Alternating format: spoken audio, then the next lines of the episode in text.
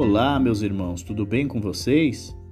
Hoje é o nosso dia de número 87 do plano de leitura da Bíblia em 200 dias.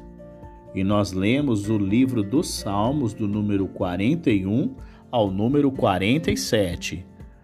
Nos Salmos de número 41, o salmista Davi relata sua dolorosa luta contra uma grave enfermidade.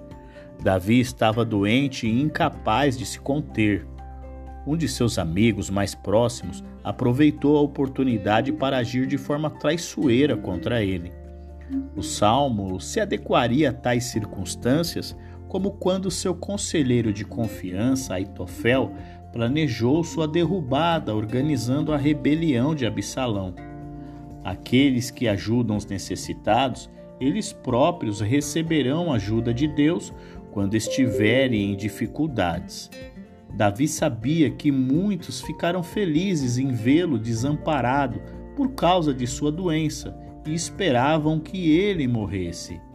Quando estavam com ele, diziam que esperavam que ele se recuperasse, mas pelas costas conspiravam contra ele. Eles se encorajavam mutuamente com a notícia de que ele não tinha esperança de recuperação. Davi orava para que se recuperasse, para poder lidar com os conspiradores. Ele estava confiante de que sua retidão perante Deus garantiria a ajuda dele e assim lhe traria vitória.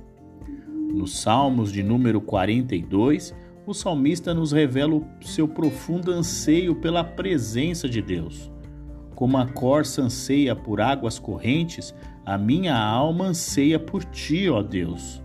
O desejo do salmista de se aproximar de Deus em seu templo é comparado à sede intensa de um animal que busca água em um país árido e queimado de sol. Amigos ímpios zombam dele por ter sentimentos tão fortes por um Deus que, morando longe em Jerusalém, não pode ajudá-lo. Quando ele se lembra de como em tempos anteriores ele liderou grupos de adoradores, cantores a Jerusalém, sua confiança em Deus é fortalecida. Enquanto ele observa as águas daqueles riachos do norte que corriam velozes caindo sobre as rochas, ele sentiu que aquelas águas eram como os problemas que caíram sobre ele, quase o afogando em tristeza. Mas apesar de todas as decepções e zombarias de seus inimigos, ele sabe que Deus o guardará. O Salmos de número 43 é um complemento do Salmo do número 42. Os dois abordam praticamente o mesmo tema: socorro para a alma angustiada. O salmista ainda está em um estado mental instável, porque Deus ainda não deu a ele o desejo do seu coração. Então, ao considerar a certeza do caráter de Deus, sua confiança retorna.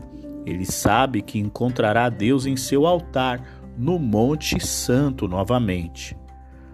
Nos Salmos de número 44, o salmista aparentemente questiona os propósitos de Deus em meio a um desastre nacional que atingiu a Israel. Por meio das palavras do salmista, o povo relembra como Deus permitiu que seus ancestrais conquistassem e habitassem Canaã. Eles lembram a Deus que somente ele deu a vitória a Israel, e o povo louvou de acordo. Por que então ele os abandonou agora? Ele permitiu que eles fossem conquistados, saqueados, dispersos e escravizados.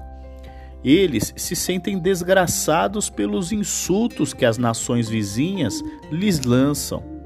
O que torna os insultos difíceis de suportar é que o povo não vê razão para que Deus tenha permitido que essa calamidade caísse sobre eles. Eles não se sentem como se tivessem se esquecido de Deus ou sido infiéis a Ele. Se eles tivessem adorado deuses estrangeiros, eles poderiam entender tal punição severa, mas eles não podem ver nada de que tenham sido culpados. Eles clamam a Deus para acordar de seu sono e fazer algo para ajudá-los. Eles pedem que ele se lembre de sua aliança com eles e o resgate de seus inimigos. Os Salmos de número 45 é um salmo real que celebra o casamento do poderoso rei. A antecipação de tal ocasião faz com que o coração do salmista transborde de alegria. Primeiro, o salmista dirige seus comentários ao rei, bonito na aparência, gracioso no falar e forte em propósito. Este foi supremamente abençoado por Deus para lutar pela verdade e pela justiça. Por ser o representante de Deus, o rei terá um reino duradouro. Visto que ele luta por tudo que é certo, Deus lhe deu honra e glória acima de todos os outros.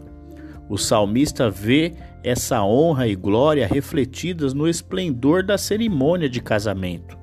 As vestes magníficas do rei, a música tocada no palácio decorado de marfim, as princesas atendentes de muitos países e a presença da rainha mãe. O salmista então dirige seus comentários à rainha. Ela é lembrada de transferir sua lealdade de sua antiga família para o rei e tem a certeza de que ele retribuirá seu amor. Pessoas de nações subjugadas trarão seus presentes o salmista descreve a beleza majestosa de suas vestes nupciais e a cena alegre quando suas damas de honra e acompanhantes musicais a conduzem até o rei. O rei é então abordado novamente. Ele recebe a garantia de que terá uma linhagem de descendentes reais mais gloriosa do que a de seus ancestrais, para que seu nome seja honrado para sempre. Provavelmente este salmo descreve a figura profética do Messias. Isto torna ainda mais nítido quando encontramos partes destes salmos em Hebreus, no capítulo de número 1. O teu trono, ó Deus, subsiste para todo sempre. Cetro de justiça é o cetro do teu reino. Amas a justiça e odeia a iniquidade. Por isso, Deus, o teu Deus escolheu-te dentre os teus companheiros, ungindo-te com óleo de alegria. No Salmos de número 46, o salmista nos apresenta uma oração para os momentos maiores de maiores adversidades da nossa vida. Não importa quais problemas ele encontre, seja por terremotos, enchentes ou guerras, a pessoa que confia em Deus não é vencida por eles. Ele tem uma calma interior comparada a um riacho fresco e refrescante que flui suavemente de Deus. O Todo-Poderoso ainda está no controle total e dá força ao seu povo. O poder de Deus pode esmagar toda a oposição. Portanto, os oponentes devem parar de lutar contra ele e perceber que ele é o Deus Supremo, o governante supremo do mundo. Chegamos ao nosso último Salmos de hoje, os Salmos de número 47, que nos apresenta um rei que governará sobre todas as nações da terra. O salmista convida pessoas de todas as nações a adorar a Deus com reverência e alegria. O rei que governa sobre tudo desceu do céu, lutou por seu povo e deu-lhe a vitória. Agora ele é visto retornando ao céu ao som dos louvores de seu povo ele volta a sentar-se no trono. Todas as nações estão como Israel, sobre o governo do Deus de Abraão. E assim nós concluímos o nosso dia 87 do plano de leitura da Bíblia em 200 dias. Amanhã nós continuaremos navegando pelo livro dos Salmos. Eu aguardo você e até lá!